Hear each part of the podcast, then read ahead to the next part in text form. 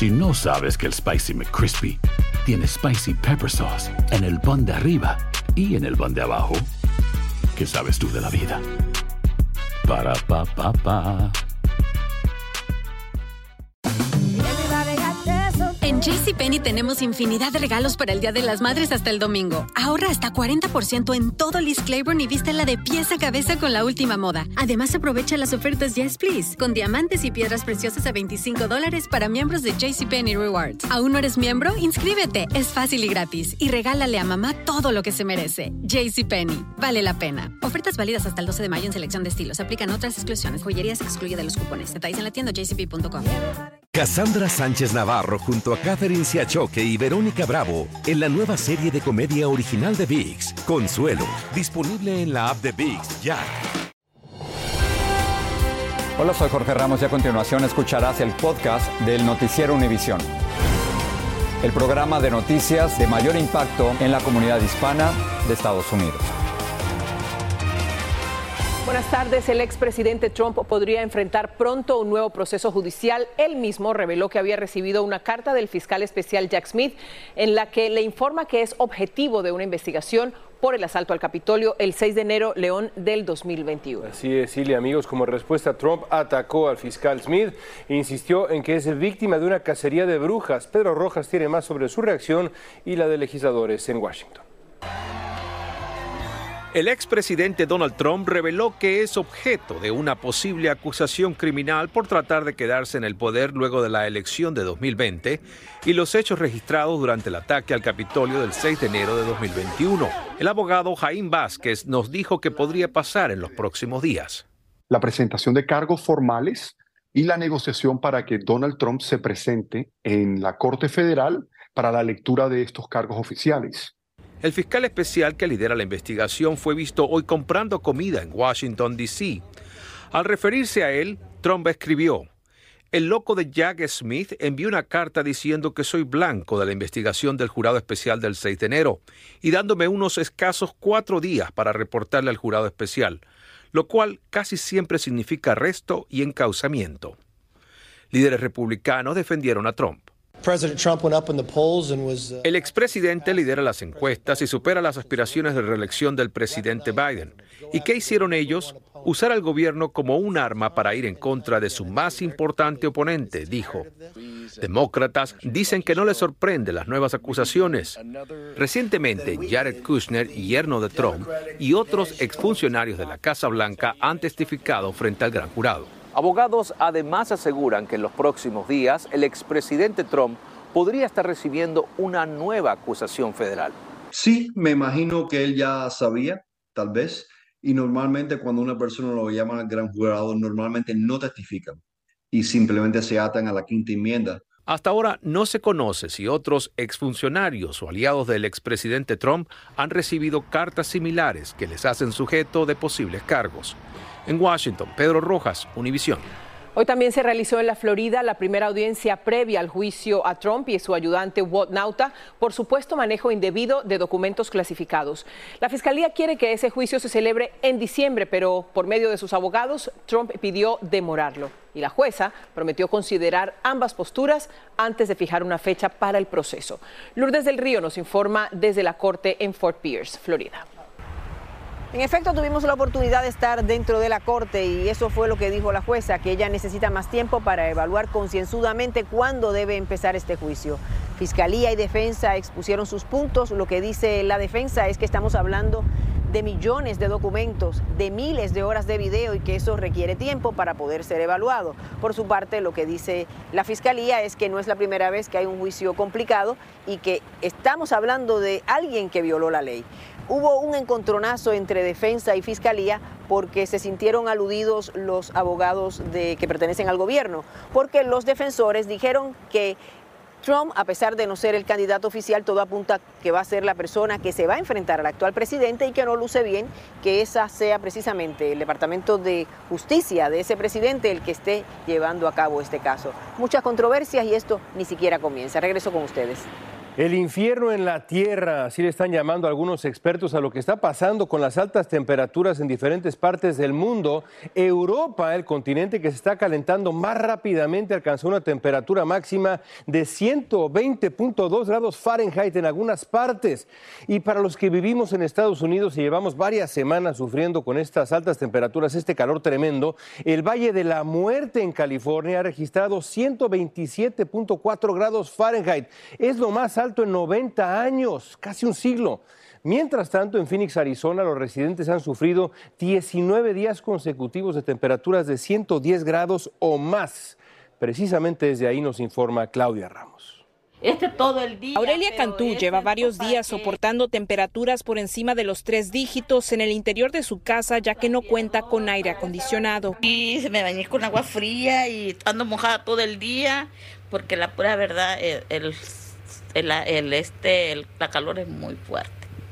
Sufre de presión alta y no ha podido repararlo. Es difícil para nosotros, los que vivimos en Traila, vivir de esa manera y no se anticipa un pronto alivio para familias como la suya.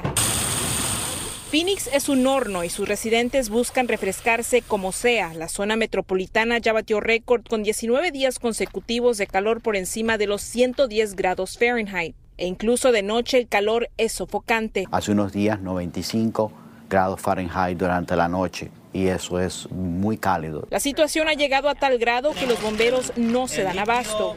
Para dar los sueros a la persona. Reportan un aumento del 20% en llamadas por enfermedades de calor y se cree que un hombre en y pudo haber fallecido sofocado mientras usaba su bicicleta. El condado de Maricopa reporta 12 muertes relacionadas al calor en lo que va de este año. Una persona puede tener un ataque de cerebro, ah, también puede, puede morir mientras que en los hospitales así atienden a pacientes que llegan en estado de emergencia por calor extremo. Esta cama el propósito que tiene es bajar los grados de esas temperaturas y esta cama puede bajar hasta un grado de temperatura cada dos o tres minutos. Las abrasadoras temperaturas se extienden hasta estados como California y Texas, donde autoridades vigilan de cerca la red eléctrica. Y en Las Vegas, donde las temperaturas también superan los tres dígitos, varios pasajeros se desmayaron mientras esperaban dentro de un avión sin aire acondicionado. En Phoenix, Arizona, Claudia Ramos, Univisión. En Texas, un agente de la patrulla de caminos ha generado conmoción al afirmar que en una comunicación interna sus jefes ordenaron empujar a los migrantes al río Bravo y negarles agua potable. Sus comentarios han dado pie a una investigación, como nos informa Reina Rodríguez desde Hidalgo, en Texas. Es inhumano y cruel y no podemos esperar hasta que más vidas a personas sean dañadas. Empujar a niños migrantes de regreso al río y no darles agua a los solicitantes de asilo sin importar el calor extremo serían las órdenes a seguir por parte de elementos del Departamento de Seguridad Pública de Texas, según un correo electrónico dado a conocer por un agente que se desempeñaba como médico a finales de junio. Se supone que temas de migración son temas federales, pero el gobernador Abbott está haciéndose cuenta de sus propias leyes y sus propias pólizas. El correo electrónico señala que personal médico del Departamento de Seguridad Pública atendieron a una niña que se desmayó debido a las altas temperaturas, un hombre que sufrió una herida en una pierna causada por alambres de púas un joven con una pierna rota al evitar el alambre y una mujer que quedó atrapada. Si tú crees que el gobierno federal no está haciendo su trabajo, diles, trata de trabajar con ellos pero no hagas algo que va a perjudicar a, las personas. Miembros de la delegación del Congreso de Texas dieron una conferencia de prensa sobre el tema, entre ellos el representante Joaquín Castro, quien calificó a la política de monstruosa e inhumana. Un portavoz de la agencia estatal dijo a Univisión que no hay una directiva o política que instruya a los patrulleros a privar de agua a los migrantes o empujarlos de regreso al río. Billones de dólares, mil millones de dólares que se invierten en esta operación para solo causar daño y ignorar las necesidades de gente en la frontera. Por su parte, el Departamento de Seguridad Pública dio a conocer que la oficina del inspector general se encuentra realizando una investigación sobre el incidente. En Hidalgo, Texas, Reina Rodríguez, Univisión. Un joven de 16 años de origen guatemalteco falleció en un accidente en una planta avícola en Mississippi. El joven, del que no se ha revelado su identidad, murió mientras limpiaba una maquinaria en una planta de la empresa Marjack Poultry. Este sábado, este trabajo se considera peligroso para los menores, por lo que la empresa podría enfrentar una multa federal de más de 30 mil dólares por violación de las leyes sobre trabajo infantil. Una de las causas principales de la epidemia del fentanilo en el país es que es barato y es accesible. Cada píldora peligrosa se consigue por menos de un dólar y muchos adictos consumen una tras otra como si fueran dulces, en lo que se vuelve un proceso devastador de autodestrucción. Pedro Ultreras lo comprobó personalmente en un recorrido callejero por Phoenix y habló con algunos consumidores. Es impresionante lo que encontró. Caminan como zombies por las calles otros están inconscientes con sus cuerpos doblados en alguna banca o peleando por mantenerse despiertos. Estos son los efectos del fentanilo y ellos sus víctimas. En las calles de Phoenix, Arizona, están por todas partes. Es feo, la verdad, muy feo, ni se imagina que... Durante un recorrido por las áreas de las más afectadas en la ciudad, conocimos a decenas de adictos a esta droga, algunos incluso traían las famosas pastillas azules en la mano. Este joven de 24 años y 5 viviendo en las calles nos dijo que la droga es un depresor que provoca sueño y los hace olvidar hasta la realidad que viven. En Phoenix, la cantidad de adictos al fentanilo ha crecido de manera alarmante. Viven en callejones, en paradas de autobuses o hacen pequeños campamentos donde se ayudan unos a otros. La mayor parte del tiempo están drogados, por eso es común encontrarlos inconscientes, como muertos en vida, o en alguna esquina actuando como verdaderos zombies. ¿No hay forma de salirse fácilmente? No, porque físicamente te, te, daña, pues no puedes, si no fumas te sientes... No es muy difícil explicar. La famosa pastilla del fentanilo regularmente se ingiere como cualquier otra tableta, pero la mayoría de los adictos que viven en condición de calle la hacen polvo y la fuman en papel aluminio. Este joven nativo americano de 22 años nos mostró una. El papel se veía quemado por los usos que ya le había dado. La mayoría de las personas con las que hemos platicado que consumen el fentanilo nos dicen que las dosis diarias son entre 30 a 50 pastillas, aunque hemos conocido personas que han logrado consumir hasta 100 por día. La mayoría sabe que su uso es una ruleta rusa. Cada vez que la ingieren puede ser la última. Así lo señaló este joven mexicano que lleva seis meses consumiendo dicha droga. Sí, pues te puede morir en una, una, fumada. Las pastillas de fentanilo llegan a costar entre 50 centavos a 2 dólares y se consiguen con mucha facilidad prácticamente en cualquier calle o esquina de esta ciudad. En Phoenix, Arizona, Pedro Ultreras, Univision. Y como vimos tan dramáticamente en este reportaje de Pedro Ultreras, el fentanilo afecta la salud mental. Para eso, la Univision Foundation, junto a la Fundación Chan Zuckerberg, tienen ambas la misión de crear conciencia en nuestra comunidad sobre el derecho que todos tenemos a un aprendizaje socioemocional. Más información en univision.org. Aloha mamá, ¿dónde andas? Seguro de compras. Tengo mucho que contarte.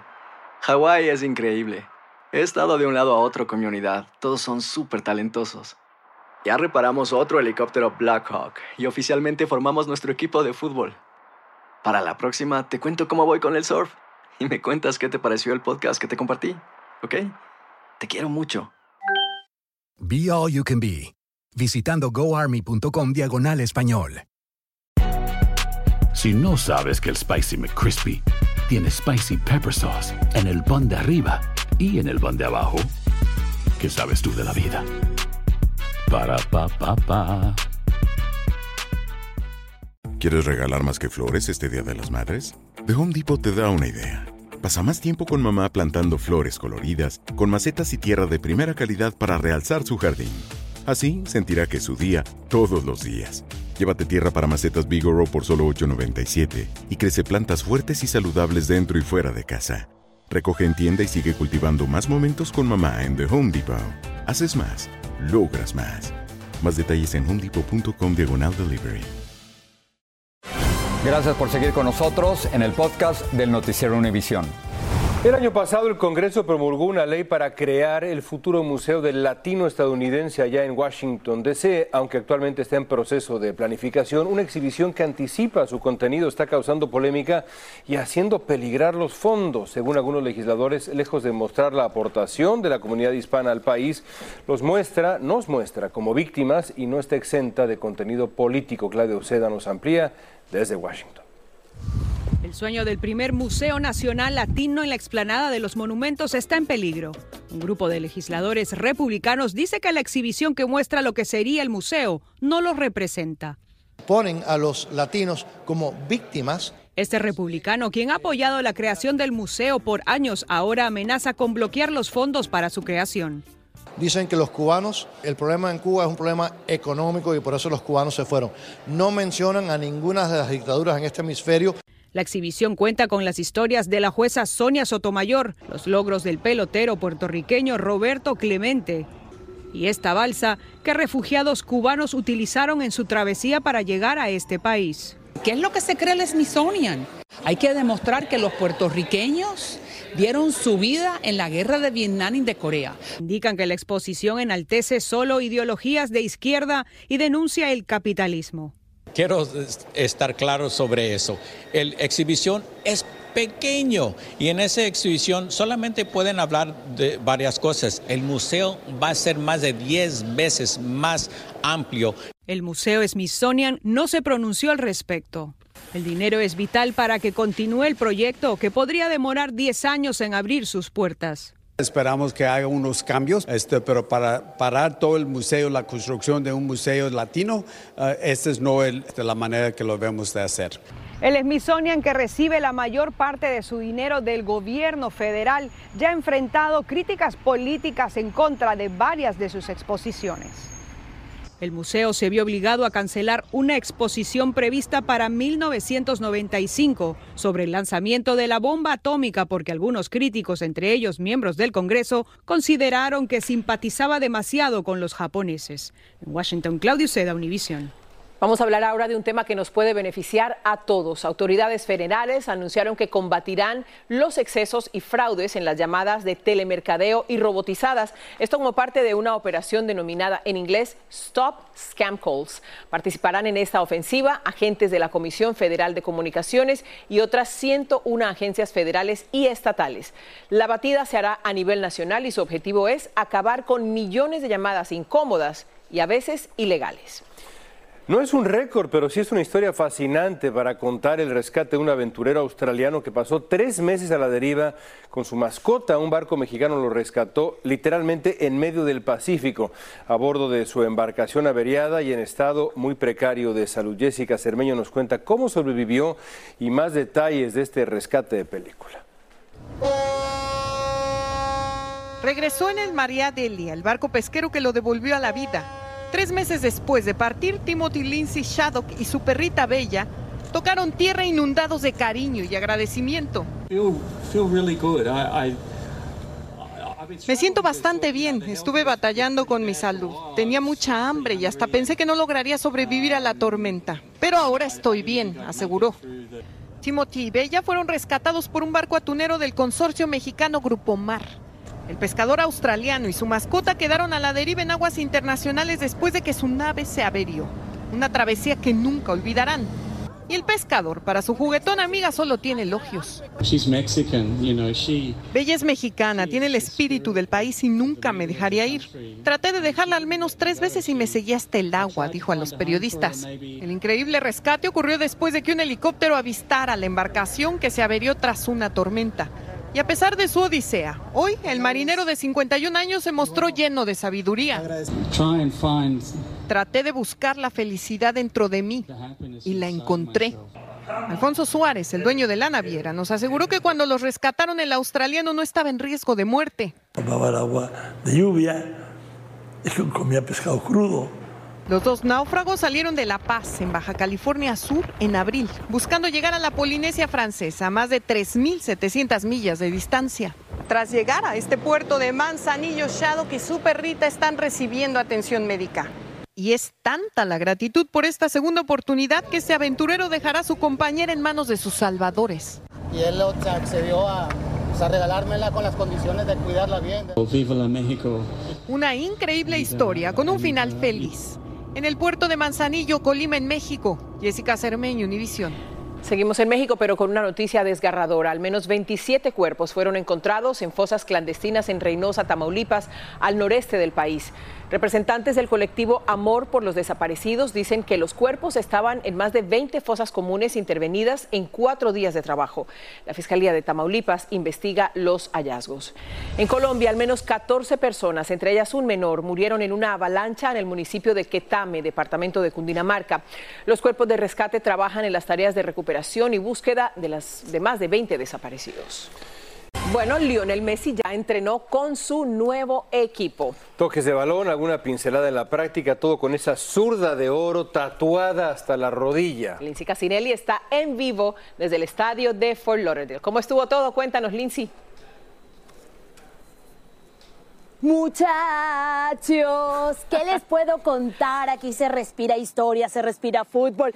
Y Leo, se respira realmente el talento de Leo Messi porque hay un antes y un después de la llegada del mejor jugador del mundo aquí a los Estados Unidos. Y así fueron sus primeros movimientos.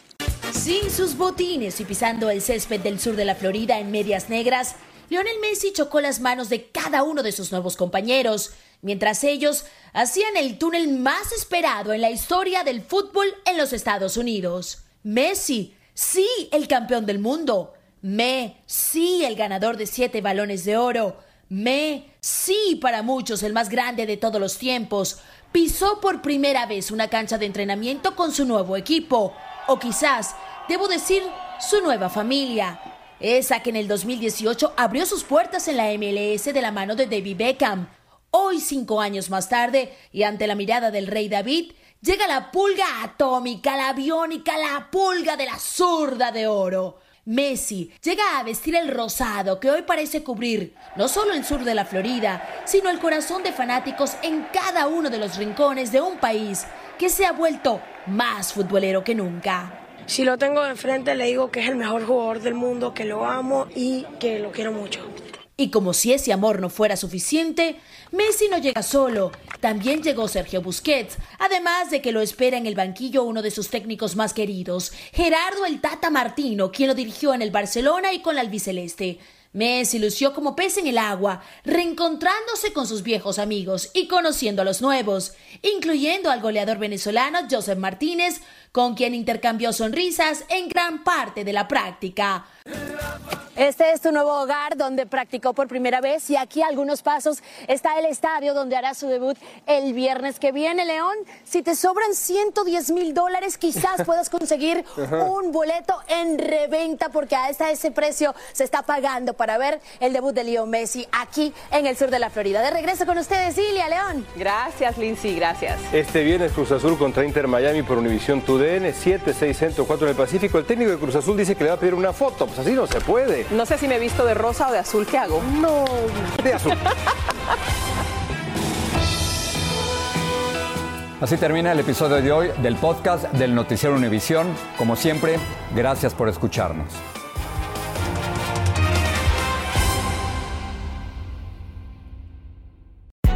Hay gente a la que le encanta el McCrispy y hay gente que nunca ha probado el McCrispy. Pero todavía no conocemos a nadie que lo haya probado y no le guste. Para pa pa pa. Cassandra Sánchez Navarro junto a Catherine Siachoque y Verónica Bravo en la nueva serie de comedia original de Vix, Consuelo, disponible en la app de Vix ya.